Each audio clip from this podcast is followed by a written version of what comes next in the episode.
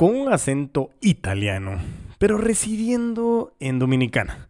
Hoy por hoy, en este episodio 037 de Crece o Muere el podcast, tenemos una entrevista con Gian Claudio Quinichi, quien maneja una empresa llamada Skill Marketing y que cuenta con más de 600 mil followers en Instagram eh, y que regala contenido a través de las estrategias de marketing de contenido en este episodio en el que tuvimos muchos problemas técnicos eh, y me disculpo de antemano porque es un episodio largo pero con muchísimo contenido. Así que si estás de acuerdo en poder escucharnos no te pierdas realmente esta gran oportunidad de escuchar esta entrevista. Si quieres conocer más, pues quédate, crece. Hola a todos y todas, bienvenidos a Crece o Muere, el espacio que se ha dedicado a recopilar experiencias, errores, conocimientos y situaciones reales de un apasionado vendedor. Y como dice William Burroughs, cuando uno deja de crecer, empieza a morir. Mi nombre es Diego Enríquez Beltranena y me considero un puto amo de las ventas.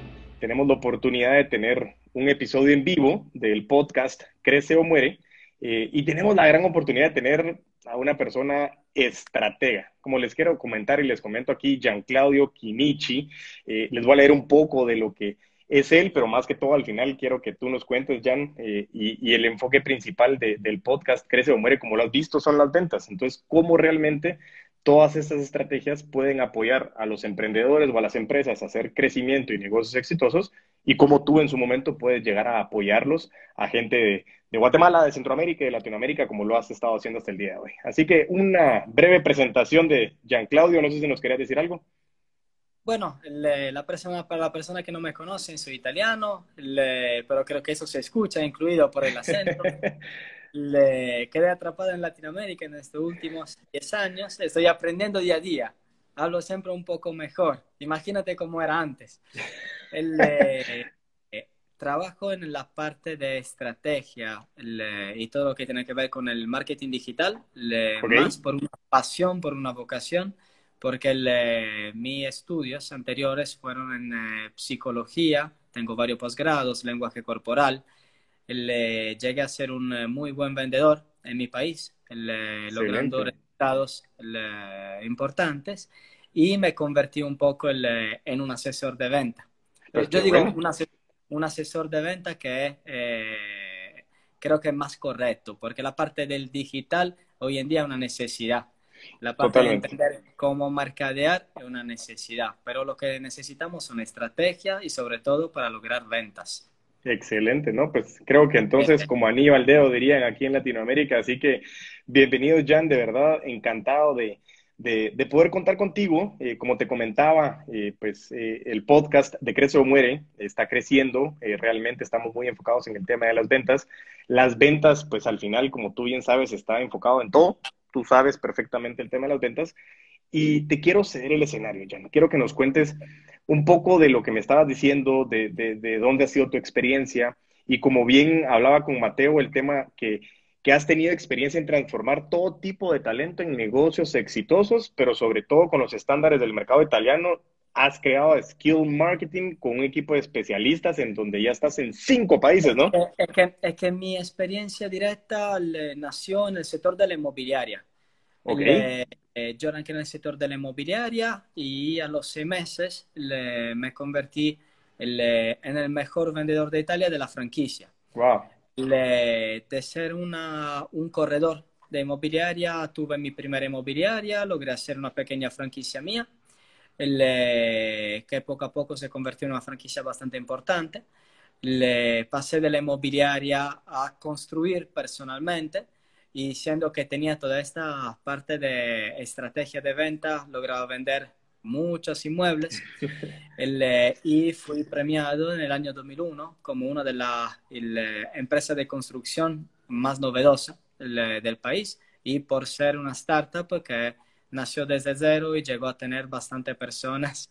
No me gusta hablar de números, pero es, muy, muy, muy, en muy poco tiempo.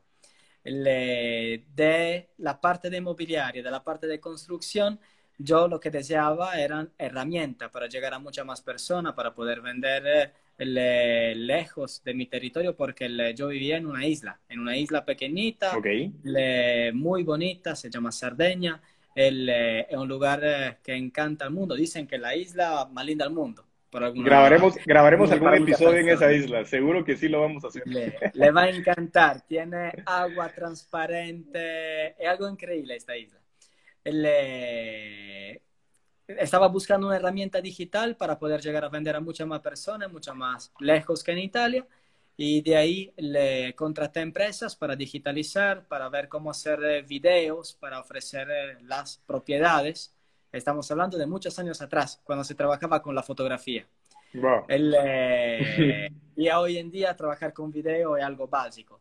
De ahí llegué en Latinoamérica, donde no tuve buena experiencia y de una y, otra mala experiencia decidí poco a poco construir lo que fue lo que era una pequeña software house, una pequeña agencia propia Para, poder para poder garantizar mis productos, no para trabajar para terceros.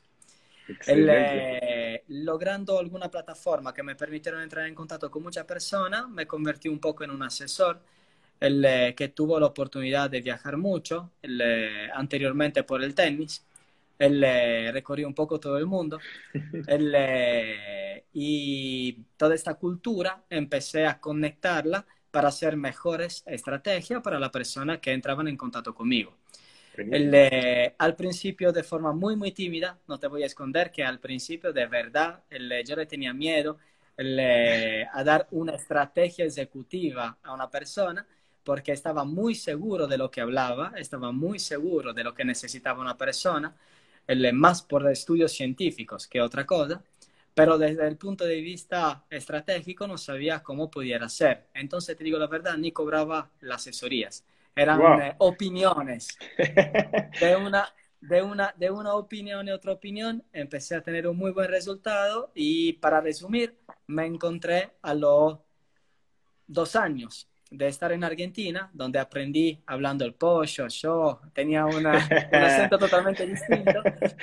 El, eh, después de dos años que estaba ahí el, eh, en fijo en el país, me encontré con 3, 4 mil personas que presenciaban en eh, conferencias que yo dictaba en un hotel mejor que otro. El, y esto fue todo casual, en el sentido que todo se dio paso a paso y empecé a convertirme en lo que se puede llamar asesor masivo, sin, eh, con la parte humilde del término. ¿eh? El, eh, porque tengo siempre mi acento, mi palabra que cada tanto voy inventando cuando hablo con la persona. Esto es lo que pasó. fue un, algo que se dio, gracias a Dios, siempre mejor.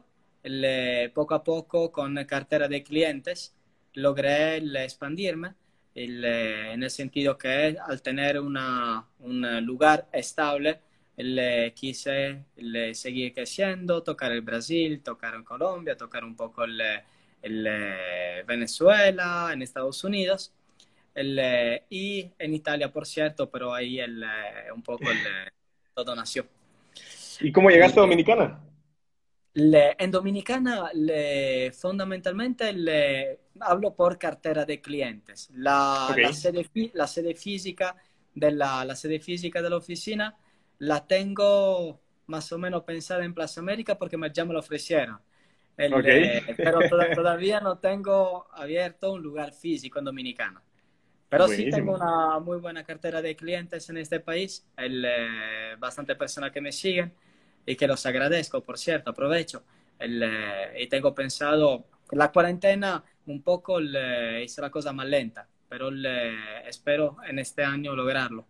Seguro, y aquí te esperamos en Guatemala. La verdad que aquí también nos encantaría poder tenerte y tener alguna una conferencia tuya y poder acompañar a nuestros clientes también aquí en Guatemala y sobre todo aquí en Centroamérica sería de mucho valor.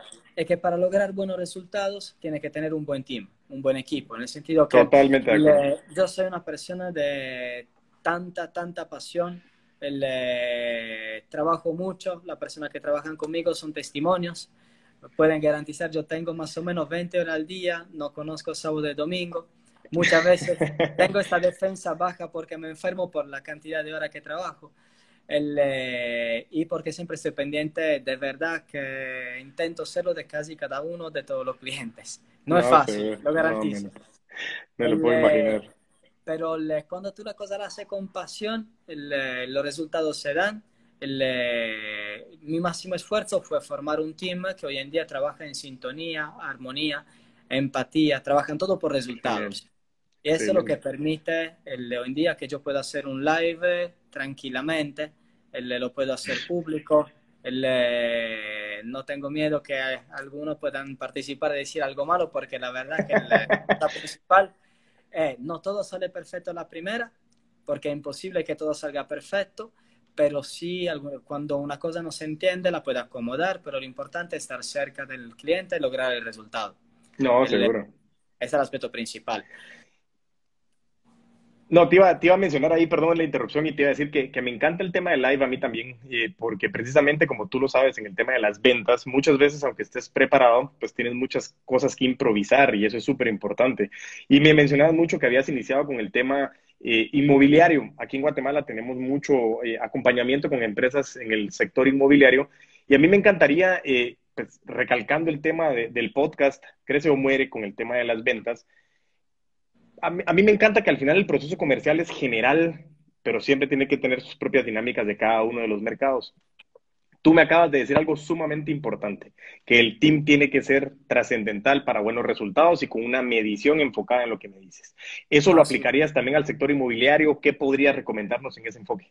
Ah, absolutamente. El sector inmobiliario es uno de los sectores que jamás va a tener problemas en el sentido que sí, le tenemos un momento en el cual se vende un poco menos, pero un sector donde si se, si se venden menos propiedades importantes de mucha plata, entonces lo que sube son los alquileres. Eh, en el sentido que la persona que no tiene la misma capacidad económica, si no puedo gastar 500 mil dólares por una propiedad importante, entonces gasto por un alquiler bastante importante. El, si el, están bajando el número de las ventas o si hay un monto que va disminuyendo, entonces eh, tendrás muchas más personas que van comprando apartamentos de tipología más pequeña y por ende tenemos esta característica de los apartamentos que se están construyendo siempre más pequeños en la actualidad para poder optimizar y para tener precios un poco más contenidos. Ahora, en la inmobiliaria es importante trabajar en la psicología del consumidor en la psicología del, consumidor y, esta, y esta, eh, este consumidor tenemos que satisfacerlo con la propuesta concreta por el tipo de momento histórico que estamos viviendo. En el sentido, si tenemos constructores que se están conectando, están escuchando este live, a los constructores, la cosa que tenemos que recomendar es estudiar el tipo de mercado, el momento histórico que estamos viviendo para construir propuestas que puedan, que puedan ser acompañadas de bancos aliados que puedan eh, apoyar y ayudar a todos estos jóvenes que quieren comprar casa, que tienen menos recaudos respecto a antes, menos requisitos.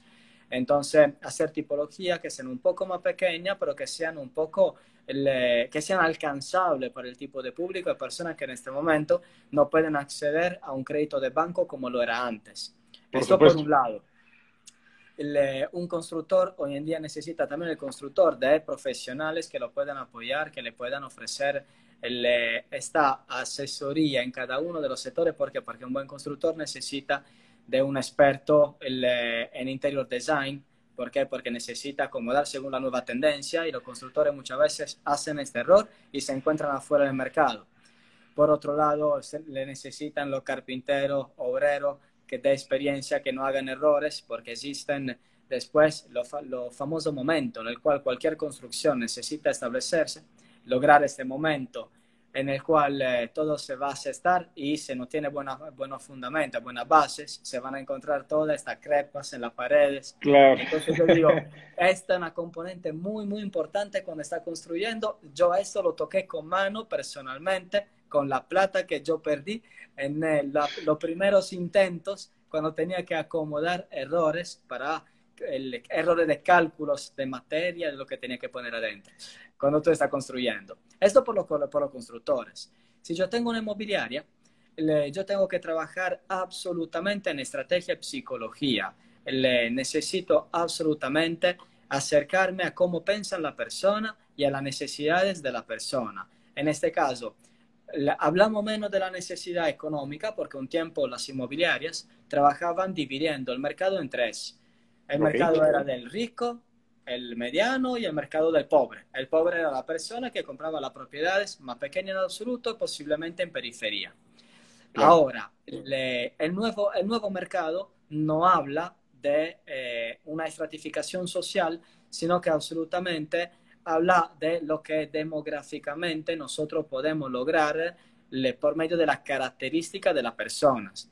Entonces, nosotros tendremos en este mercado parejas que se están recién casando, entonces necesitan su primera propiedad. Entonces ya tenemos una línea, tenemos un pilar de contenido para nuestras redes sociales.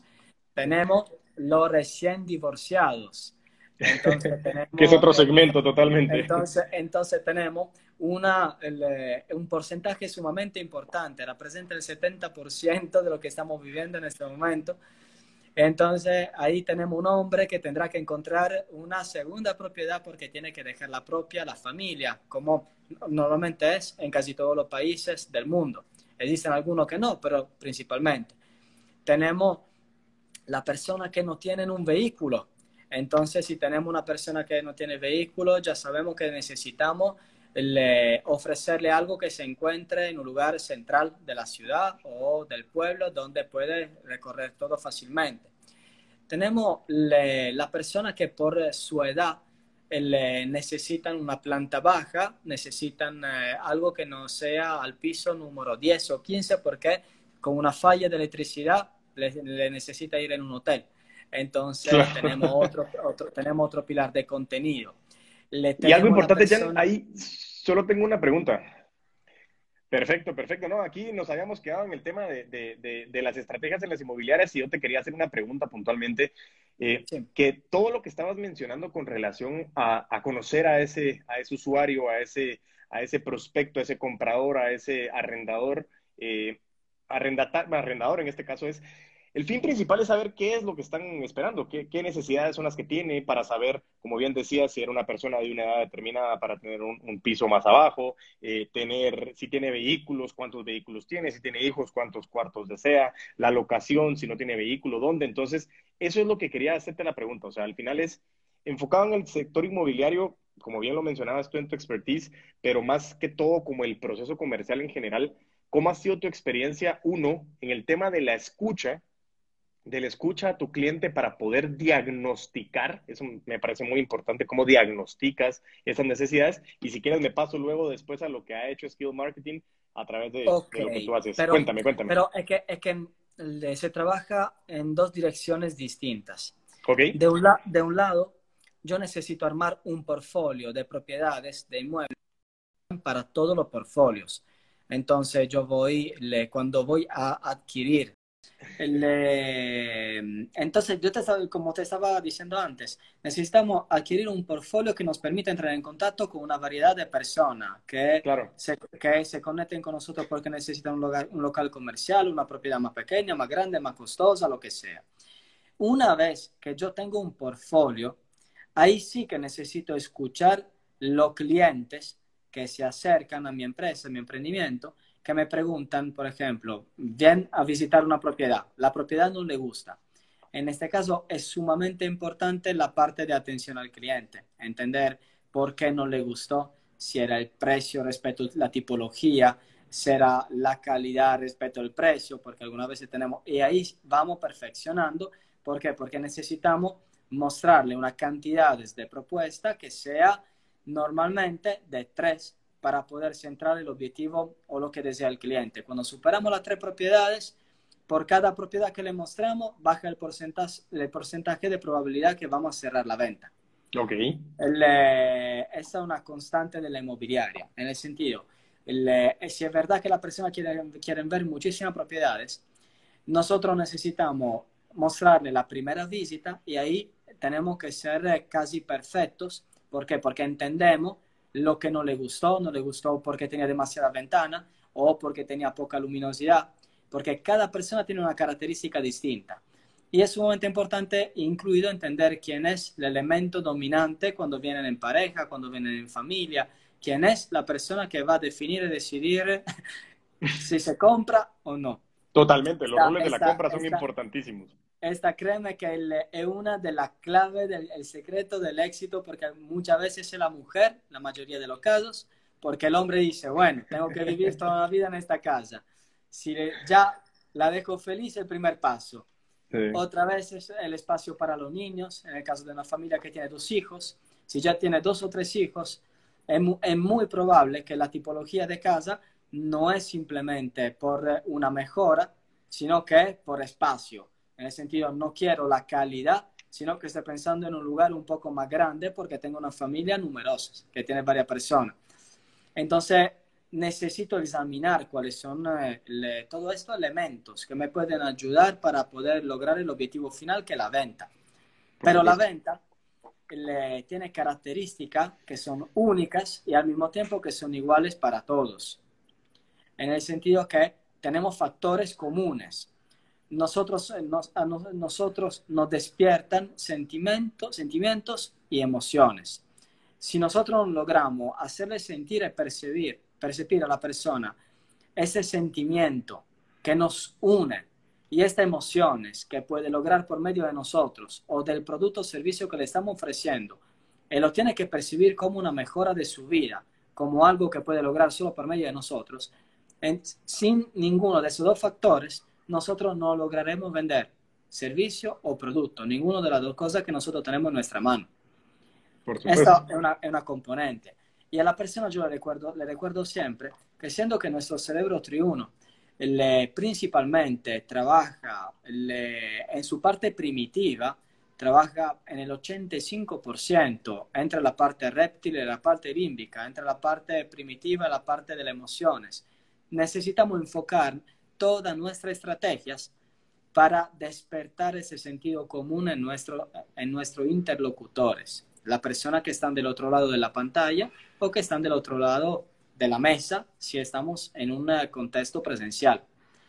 Pero sí necesitamos actuar de la forma correcta, curiosidad, empatía, modo de hablar, acercamiento, lenguaje corporal, ser el reflejo de la persona que tenemos del otro lado yo no puedo tener una posa fría si del otro lado tengo una persona que se mueve mucho, que mueve la mano, que está cerca.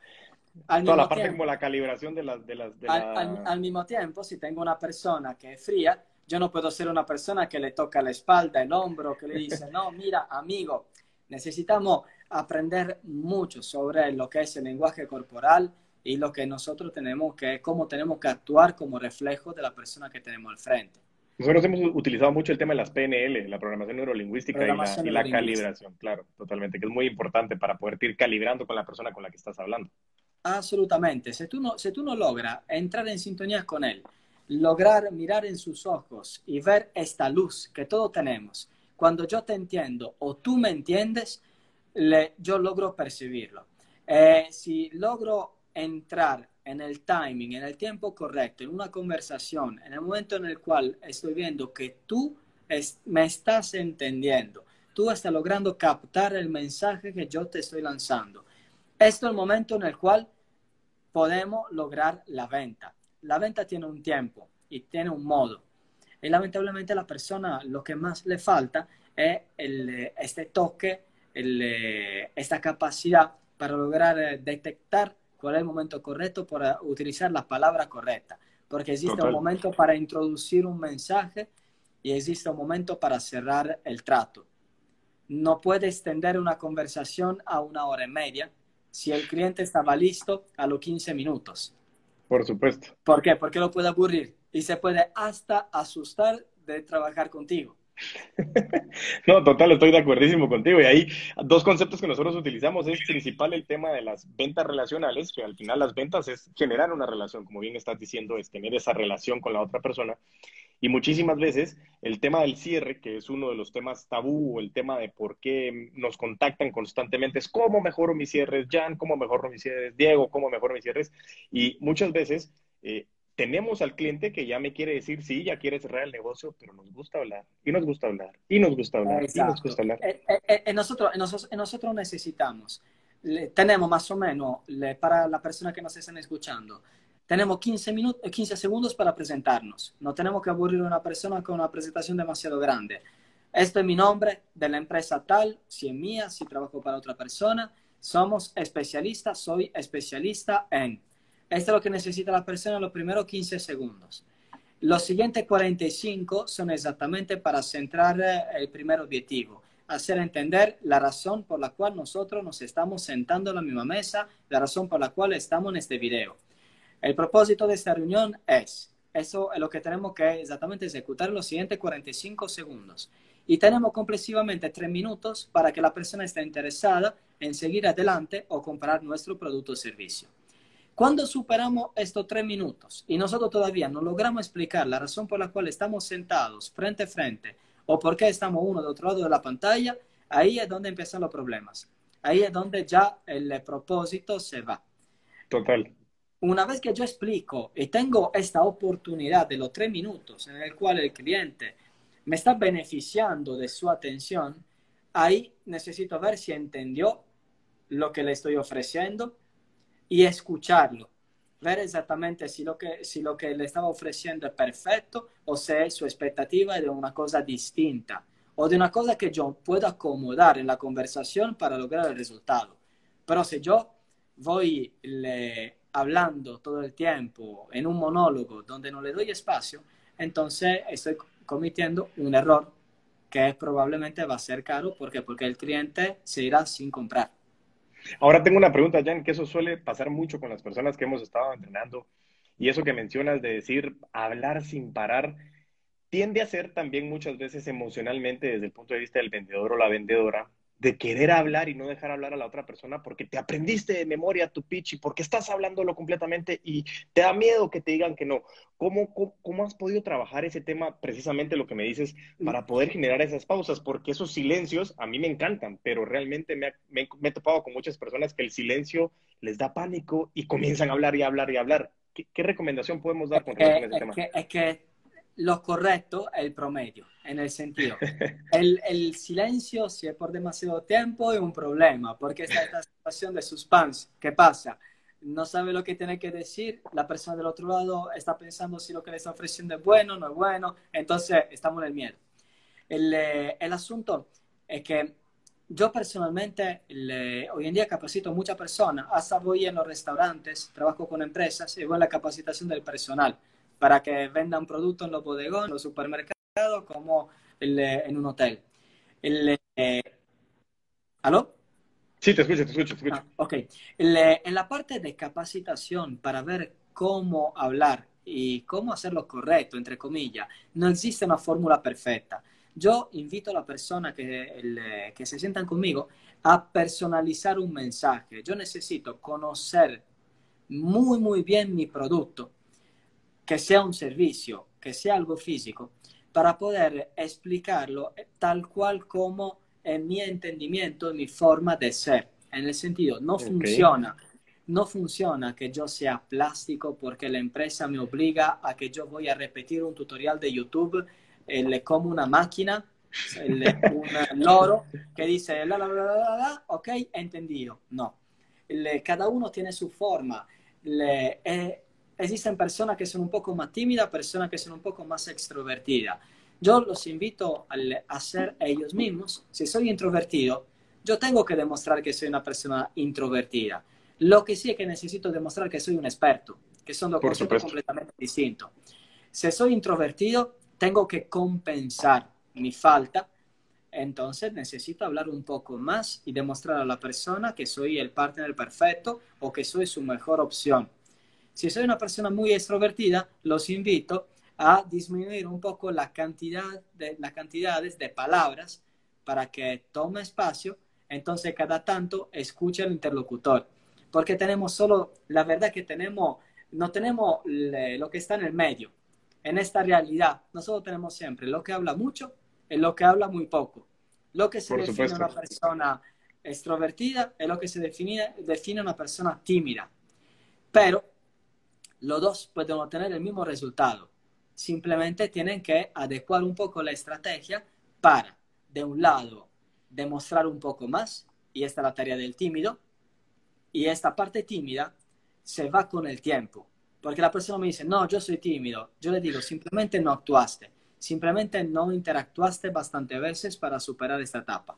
Totalmente. a la persona extrovertida, yo le digo, disminuye las palabras, empieza a escuchar un poco el cliente y lo que le enseña son las que en Latinoamérica llaman palizas, los coñazos. Son todas estas veces que con todo este conocimiento el interlocutor perfecto termina diciendo, pero no me compró, ¿qué hice mal? ¿Qué hizo de mal? ¿Qué hizo de mal? Y examinando, simplemente no escuchó cuál era la necesidad de la persona que tenía al frente.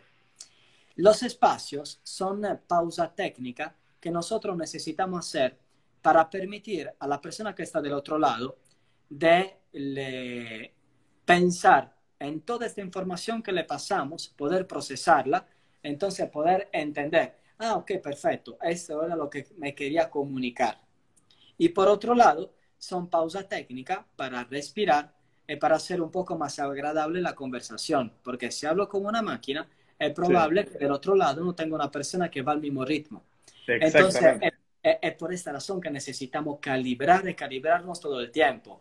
Esta persona tiene el mismo nivel, el mismo nivel cultural que tengo yo, porque lamentablemente en esta vida tenemos que ser eh, realistas. Tenemos personas que tuvieron la posibilidad de estudiar mucho, de leer muchos libros, de conocer mucha cultura, de viajar, y tenemos personas que tuvieron menos oportunidades.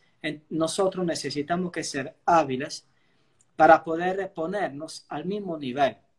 Esta es una de las características más importantes. Lograr empatar, lograr alinearnos. Entonces la persona dice, ok, estamos en el mismo barco. Esta persona vivió la misma experiencia mía.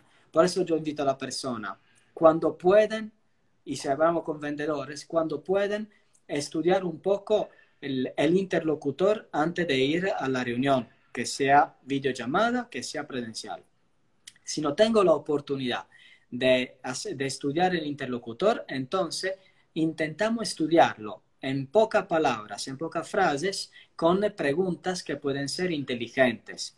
Por ejemplo, yo le puedo preguntar, no sé si, si, está de acuerdo conmigo, no sé si tiene hijos, si tuviste esta experiencia donde no tiene un espacio propio porque siempre tiene, pero necesita descansar el cerebro para poder estar concentrado en la reunión. Esta persona te va a decir, no, no tengo hijos. O te dice, sí, como te entiendo. Entonces ya tengo una información sumamente importante. Después le digo, algunas veces esta persona, si está hablando con una mujer, ¿cuántas veces me gustaría tener un vestier, un closet, solo para mí, pero lo tengo que compartir. Y esta mujer, no, no, yo lo tengo solo para mí porque yo no tengo pareja. O no, no, yo lo tengo solo para mí y él tiene solo un cuarto. Y ya estoy captando que tiene pareja y puede ser un marido o puede ser un novio. Entonces voy calibrando y voy descifrando información que serán muy útiles para construir la venta. Porque es verdad que tengo tres minutos, para la explicación es para captar si los ojos de la persona que tengo al frente se alumbraron. Ok, capté su atención, estamos en sintonía. Pero después tengo todo el tiempo de este mundo para hacer agradable la conversación. Y me doy cuenta. ¿Por qué? Porque cuando yo llego al punto de saturación de la información del cliente, de la información mía, ahí tengo que hacer la pregunta. Pero yo no te quiero aburrir. Si estamos hablando de la venta de un servicio, no te quiero aburrir no sé si, ya, si entendiste lo que te estoy ofreciendo, lo que puedo, mm, lo que puedo ofrecerte. Y la persona te va a decir, sí, no, no sé si quieres tocar algún otro punto, no sé si ya todo está claro. La, persona te dice, no, es que me encanta, ahí, ahí, entonces me voy a extender. Y la persona ya está al punto le dice, mira, si todo fue claro, yo no quiero abusar de tu tiempo, pero no tengo que decir la palabra, no quiero le, robarte otro tiempo, porque están palabras que tenemos que eliminar del vocabulario.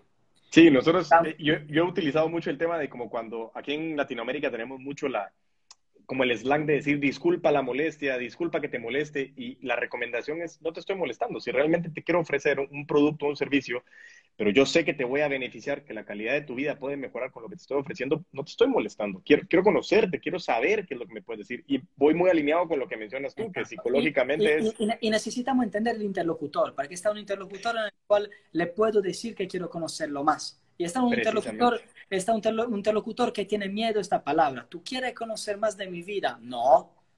Eh, yo estoy en mi lugar, eh, tú estás en tu hogar. Eh, vamos a respetarnos. Entonces tenemos que ser inteligentes para captar esta información desde el punto de vista subliminal, la famosa venta indirecta.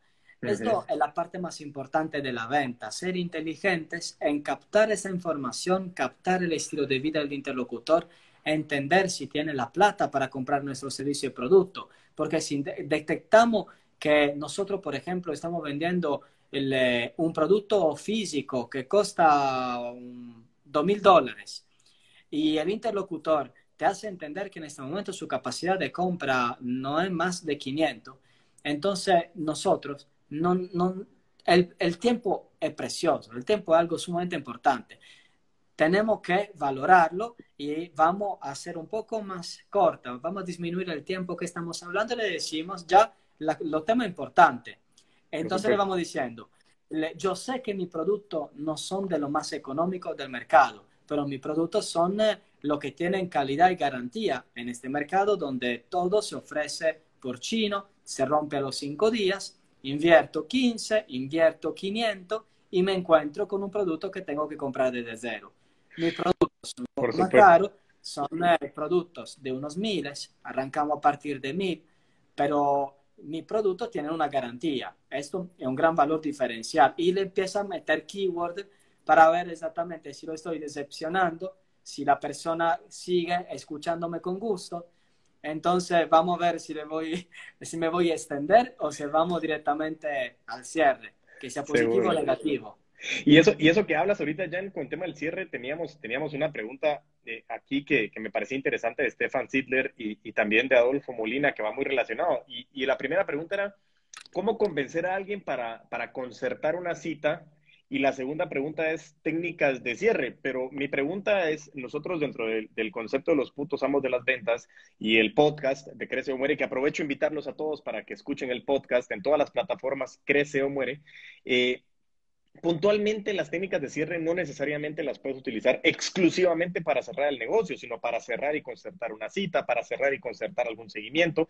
Pero ¿qué nos puedes sugerir? Quiero conocer ese tema de cómo concertar esa cita y luego cuando ya estás hablando y sabes que estás teniendo esa conexión, también para no alargar una conversación y ya sabes que el cliente está por decir sí, ¿qué haces? Vamos, vamos, vamos con un punto sumamente importante. Hoy en día, ¿cuál es el punto de contacto con los clientes?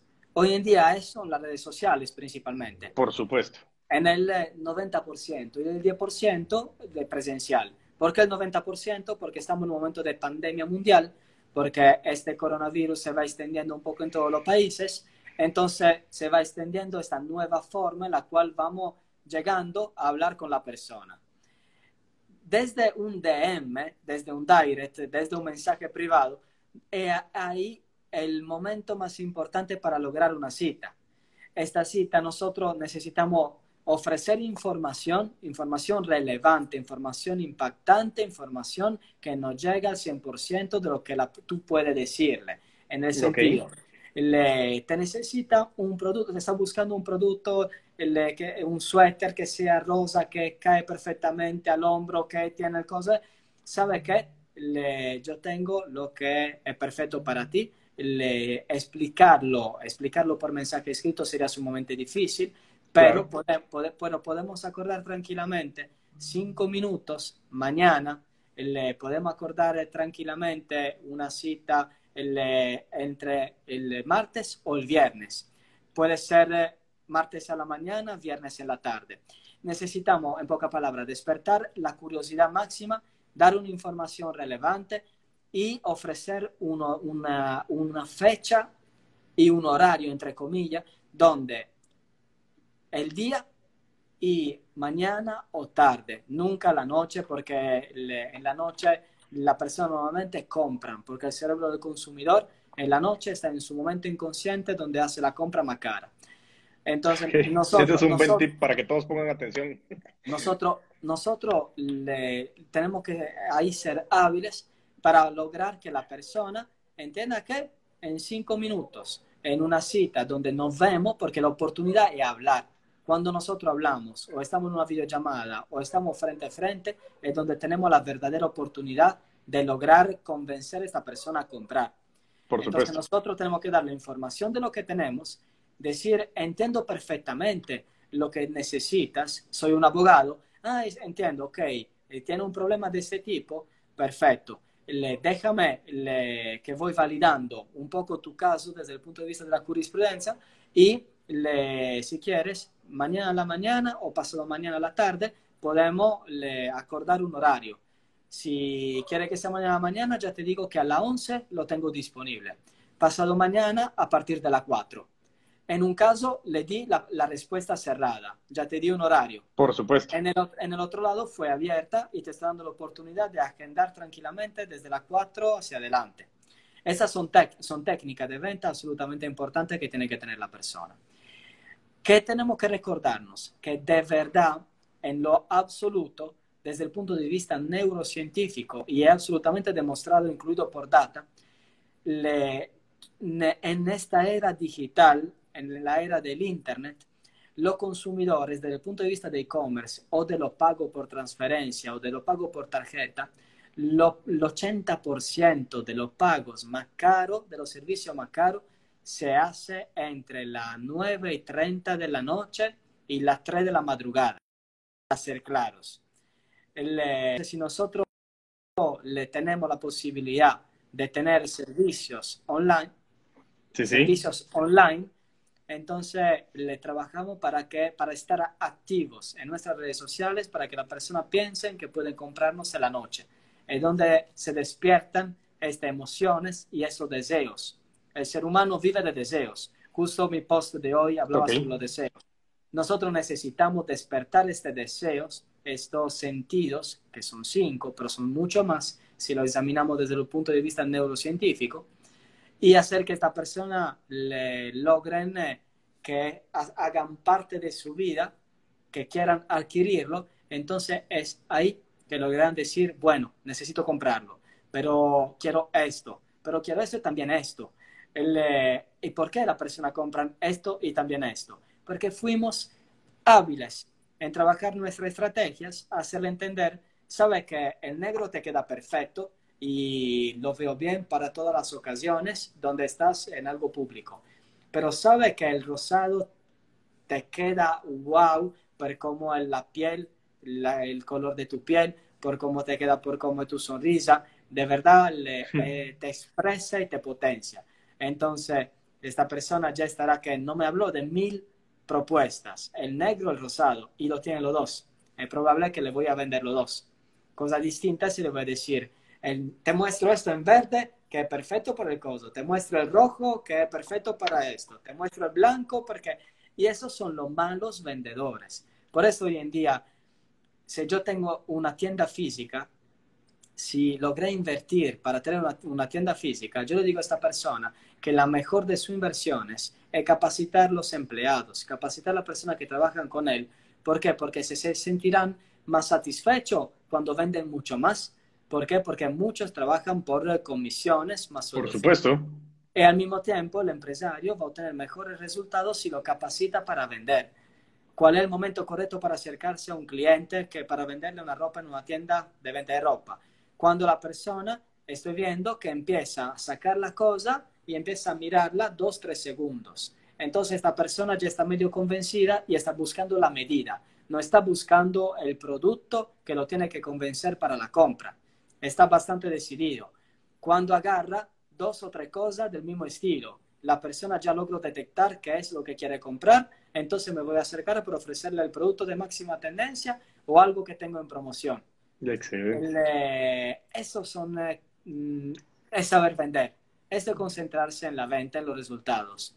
Genial. Y ahora, Jan, eh, algo, en general, todo lo que nos has dicho ha sido relacionado con tu expertise, pero a mí me encanta realmente lo que estás haciendo hoy con tus redes sociales. Tú utilizas ese tema de marketing de contenido donde nos estás dando muchísima información todos los días de mucho valor, eh, muy atractivo, de, de mucha, de, de, mucha, o de una manera muy llamativa. ¿Cómo puedes aplicar o cómo puedes recomendar el tema a los vendedores, el uso de sus redes sociales con relación al marketing de contenido? ¿Cuál es la recomendación para generar esto? Cuéntame un poco con relación a eso. las redes sociales son una herramienta fantástica para poder eh, lograr tener una presencia y para lograr posicionarse. Nunca fue un momento tan propicio como lo que estamos viviendo en estos últimos dos años. Desde que llegó la pandemia fue una aceleración mundial para lograr que todas las personas entendieran que ahí es donde tenemos la visibilidad, donde tenemos las oportunidades. Ahora, la primera cosa que necesitamos entender todos es que todos somos marcas personales. Olvidámonos la palabra marca comercial. La marca comercial es de una multinacional, de una gran empresa que tiene varias tiendas, que tiene sus franquicias. Entonces, ya no necesita otro tipo de mercadeo. Si yo no hago parte de estos pocos ejemplos del mercado, que son el 10, máximo 15% de cada país, porque hoy en día son siempre menos las grandes empresas, en el 85%, por su naturaleza, somos marca personal. Olvidámonos que si yo tengo una tienda, soy marca comercial. Si yo tengo un hotel, yo soy marca comercial. Sé que lo que estoy diciendo es bastante difícil para entenderlo, pero soy marca personal porque a todo el mundo le encanta entender que del otro lado me estoy comunicando con una persona, con alguien que puede ser embajador de su marca, incluido nuestras inversiones de tiempo y plata en las redes sociales, si en la construcción de la marca personal, siempre será una inversión que me permita un retorno. Yo puedo cambiar de emprendimiento, puedo cambiarme incluido en un primer intento de a otro rubro y no voy desperdiciando la comunidad que logré construir. Si estoy en una marca comercial, al, acabar el éxito de la, de, la, de, la, de la marca, si no tiene éxito, yo perdí todo, porque necesito arrancar desde cero. Eso es la primera cosa que necesitamos entender todo para mejorar nuestras inversiones. La biografía, el perfil es la primera cosa donde nosotros estamos impactando porque la persona nos encuentra por un iconito pequeñito que ya tiene que ser atractivo, que puede ser una cara, que puede ser, mira por ejemplo tu iconito, perfecto, tengo una persona ahí con la jaqueta, una camisa blanca, quiero, hablar de un profesional, yo te estoy demostrando que otro lado tiene una persona con una sonrisa, empatía y profesional. Perfecto de lo que quiero transmitir, quiero, cumplo con todo. Quiero demostrarte un, un logo bonito y todo de marca personal, perfecto. Una vez que paso por lo básico, entonces biografía, te digo lo que hago de una, te pongo la keyword de una, te digo cuál es mi contacto telefónico de una, te digo dónde me encuentro de una, porque es importante geográficamente decirte dónde estoy, porque a muchas personas le encanta la idea de poder trabajar presencialmente con un profesional o presencialmente con un producto que quiera adquirir. Entonces, cualquier sea las redes sociales, de esta forma se trabaja lo básico. En la parte creativa, en la parte de este contenido de valor, todos tenemos skills, todos tenemos habilidades. Por eso yo fundé esta palabra skill marketing. ¿Por qué? Porque marketing de habilidades. En este caso, self-skill marketer, marketing de autohabilidades. Porque el mercadeo me llega por una pasión, no me llega por un estudio. Me llega por todo lo que implementé y que, logré que se logró posicionar en todos estos años. Entonces yo no le tengo miedo a esta palabra self-skill marketer. Por eso digo, la verdad es que los resultados son lo que hablan cuando las cosas se dan. El, todas las personas tienen habilidades. La paciencia es una habilidad para hacer plata. La creatividad, persona creativa, pues para hacer plata. El ingenio para hacer plata. La manualidad para hacer plata. Y con la manualidad hoy en día en las redes sociales tenemos oro, porque podemos hacer tutoriales, podemos hacer infoproductos, podemos hacer cualquier cosa. Pero necesitamos utilizar las redes sociales de forma creativa. Necesitamos aplicar y lograr entender que no son un catálogo. Las redes sociales son una vitrina para despertar curiosidad y entrar por medio de la empatía en casa de las personas. ¿Qué quiero decir con esto? Que yo tengo que ser distinto. Yo no, no puedo mostrar, mostrarte lo mismo que todos. Que yo te muestro, yo quiero, vendo, soy una tienda online y vendo ropa entonces te muestro la camisa y te muestro un carrusel, te muestro 50, 50 posts de camisas. No, no estoy entendiendo el propósito. Las redes sociales son para mostrarte cómo me queda la camisa, para mostrarte algo divertido, la camisa que no, no me cierra porque le tengo el pecho con el volumen. Entonces hago algo divertido para decirte, esta está perfecta porque te quiere, le, entonces te muestro, te, te hago una línea de colores te muestro un suéter rojo, una camisa roja, un pantalón rojo. Después la otra te muestro una línea de descanso donde te muestro cómo queda con unos zapatos de otra marca, cómo me queda con accesorios y le doy creatividad. las redes sociales son para despertar este interés, para ofrecer tips, cómo vestirte, le tips, cómo te puede quedar según lo que tiene que hacer. Va en un ambiente laboral, para casa, es para celebrar. tips de textura, tips de cómo ponerlo con una correa, Buenísimo. tips de cómo combinar según el lugar donde vas, tips por, según la temperatura, en un lugar de humedad, en un lugar de mucho calor, para acompañarte en el día a día. Pero la persona todavía no entienden que hasta que no logramos acompañar en el día a día al interlocutor que está del otro lado de la pantalla, nunca lograremos despertar este interés en crear una comunidad efectiva que interactúe contigo, que tenga esta gana de preguntarte, porque por las preguntas y por entrar en contacto llegan con la respuesta los momentos de las ventas. Y hasta que no logramos entender todos estos pasos, estamos distantes de lograr los resultados. El, además, cuando actuamos en las redes sociales, necesitamos entender un poco cuáles son las necesidades del día a día del interlocutor para poder ofrecerle productos o servicios del día a día. Algo que de todo necesitamos constantemente. Porque si no logramos estar en este momento donde la persona quiere gastar eh, lo básico, nosotros nos colocamos con el exclusivo que necesitamos como última prioridad. Estamos, nos estamos distanciando del objetivo. El objetivo es el cash flow, lo que nos permite vivir Por con supuesto. plata constante. Por esto digo, cualquier sea el rubro del emprendimiento, empezamos a crear grilla de contenido, sentámonos, bolígrafo y papel, computadora y Excel, y empezamos a escribir y ver qué cosa en cada rubro puede acercarnos a un consumo constante del consumidor en el rubro en el cual nosotros estamos actuando. Si estoy en el rubro legal, necesito examinar cuáles son los casos principales en cada país, en mi país, si se están pasando varias estafas, en qué sector, en el online, ya que ahora el online está creciendo mucho.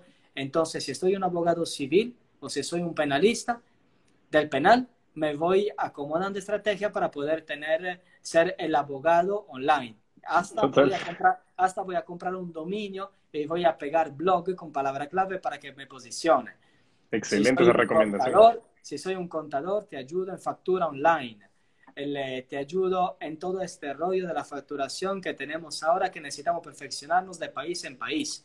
El, hace, po hace poco yo tuve la oportunidad de tener el, una reunión con una, con una contadora en Chile que le, me gustó todo lo que está haciendo, lo que hace, la creatividad, cómo acompaña a sus clientes en esta realidad, que decidió, por ejemplo, acompañar solo mujeres solo mujeres y Interesante ese segmento. Fue, fue una elección, fue una segmentación. Yo la felicito porque es una persona que tuvo una idea muy, muy clara le, y así que se logran los resultados, apuntando a un nicho, haciéndolo, expandiendo el nicho, siendo referencia para este nicho y no referencia para todos.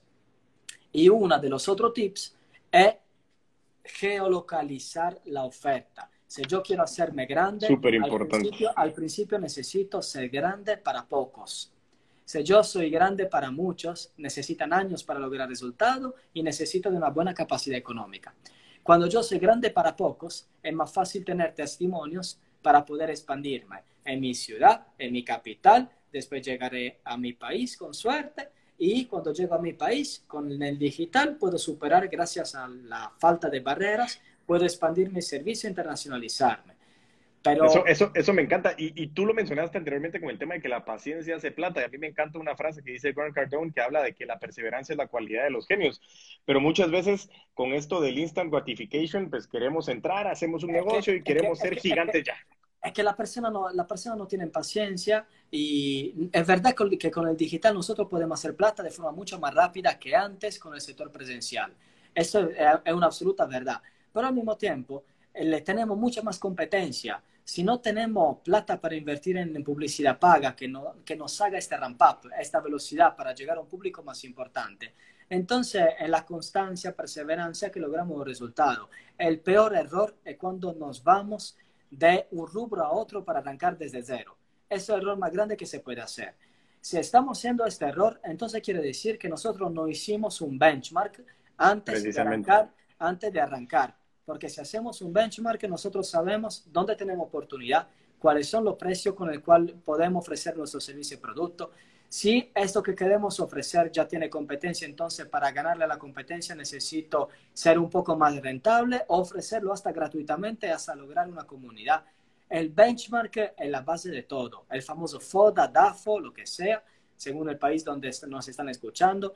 Lamentablemente, están cosas que no le inventa ni Gian Claudio ni ningún otro marketer o asesor de marca. El benchmark es algo básico que todos tenemos que hacer yo hago un benchmark de mis productos y servicios cada año. Todos los meses, en diciembre, llegamos al 15 y yo hago un benchmark de todos los productos por el nuevo año. Y con el benchmark hacemos el forecast, que es predeterminar y poner objetivos de facturación. Que sea yo mismo que el trabajo, que sea que tengo un team, necesito poner un forecast y objetivo, porque sin los objetivos no tengo la motivación. Sin la motivación no tengo la planificación. Si yo no sé en cada día cuántas personas tengo que contactar para hacer que tres personas me contraten y que una me haga el pago diario, yo no puedo predeterminar cómo al final del mes puedo tener la plata que necesito para poder pagar X cantidades de nómina o X cantidades de productos que necesito enviar en mis almacenes para poder vender a mis clientes. Pero súper buena esa recomendación. Matemática. No, totalmente. No, súper buena esa recomendación y es trascendental de verdad que para todo marketinero, si lo quieres ver, pero específicamente para cualquier vendedor, pero puntualmente para los emprendedores. Y la verdad que, eh, Jean Claudio, como para ir aterrizando realmente eh, no te imaginas lo que la familia de Crece o Muere el podcast está tan agradecida con tu tiempo. Eh, espero que sea el primero de muchos live que podamos hacer para discutir distintos temas, que podamos ir discutiendo tus experiencias, ejemplos, eh, que, podamos ir conociendo. Es que son muchos es que son muchos temas. Necesitamos conocer las plataformas, cómo, cómo, cómo utilizar cada plataforma. Tenemos plataforma más rápida, le, tenemos qué tipo de contenido según la plataforma necesitamos construir ingreso pasivo. Mientras trabajamos para algo del día a día, necesitamos construir un producto que pasivamente pueda alimentar una economía. Tenemos mucho para hacer y el digital hoy en día es una gran oportunidad porque nos hace competitivos donde antes no se podía. Y mientras antes, para que ya sé que no podemos tenerlo mucho porque yo tengo otro live en poco tiempo, pero le, mientras antes el grande se comía el pequeño, Ahora, el más rápido se come el más lento. Entonces, aprendemos y empezamos en la importancia hoy en día de poder actuar. Y por eso que yo digo, dos palabras que tienen que entrar en el vocabulario de todos nosotros. Trascendencia y timing, tiempo. Trascendencia porque necesitamos trascender en la vida de los demás para algo específico, que sea algo que sea una característica nuestra que puede impactar de forma positiva en cualquier otra persona. Cada uno de nosotros es distinto. Tenemos casi 7 mil millones de personas.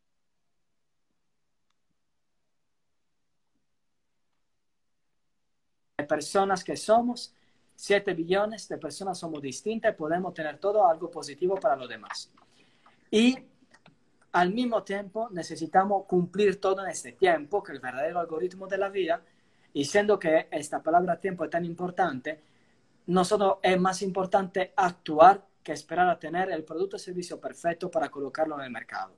Podemos tener algo que básicamente funciona y acomodarlo mirando y midiendo lo que más la persona le encanta, lo que más la persona utiliza y le gusta de lo que nosotros estamos ofreciendo. Porque el producto perfecto, el servicio perfecto, lamentablemente nadie lo puede predeterminar. Por supuesto. Si existiera alguien con esta característica, creo que todos lo estaremos contratando para tener esta esfera mágica que nos pueda regalar el tips que nos cambia la vida. no, no, la verdad que sí. Jean-Claude, de verdad, muchísimas gracias por todos los tips y herramientas. Como te digo, espero que lo podamos repetir muchísimas veces. Gracias a todos los que estuvieron pendientes. Eh, esto lo estaremos eh, subiendo también como parte del episodio del podcast Crece o Muere. Ahí te estaré también notificando cuando lo estemos publicando. Mil gracias por todo tu conocimiento. Eh, un placer que nos hayamos conocido ya cara a cara en este live. Es un placer mío. Y estamos en comunicación, así que grandes saludos a en Dominicana, saludos a ti, a tu familia eh, a Italia también, así que encantados y muchísimas gracias y a todos a seguir Crece o Muere, a seguir la cuenta de Gian Claudio que es arroba Gianchinici, Gianchinici sería, o, en Latinoamérica sí, Así solo para que sepan cómo lo, cómo lo escribimos y no sé si quieres dejar algún otro punto de contacto por si quieren contactarte a ti. Es que, es que le, estamos para, son días y días que estoy anunciando que estamos para lanzar el canal YouTube, el canal TikTok, estamos para lanzar toda la nueva web, le, ahora redes sociales. Si cumplimos con la palabra y logramos, les voy a comunicar todos los nuevos canales que ya preparamos un montón de material. Excelente, no, qué alegre, qué alegre. La verdad, estaremos súper pendientes, Jan, de verdad, encantadísimo. Que tengas excelente lunes y una muy buena semana y estamos en comunicación. Un gran abrazo. semana para todos, un, eh, saludos a todas las personas que se conectaron, un saludo para ti, un saludo un poco en toda Latinoamérica, hasta México, hacia arriba, Estados Unidos e Italia. Excelente, buenísimo. Así que muchísimas gracias a todos los que nos escucharon. Jan, muchísimas gracias y que tengas excelente día. Gracias, gracias. Feliz tarde. Chao, igualmente. Gracias, Gian Claudio Kinichi, por habernos acompañado en este episodio en vivo. Y me disculpo de nuevo por la longitud, pero regresaremos a los episodios cortos. Así que rápidamente te digo que mientras tanto nos volvemos a escuchar, a vender con todos los poderes.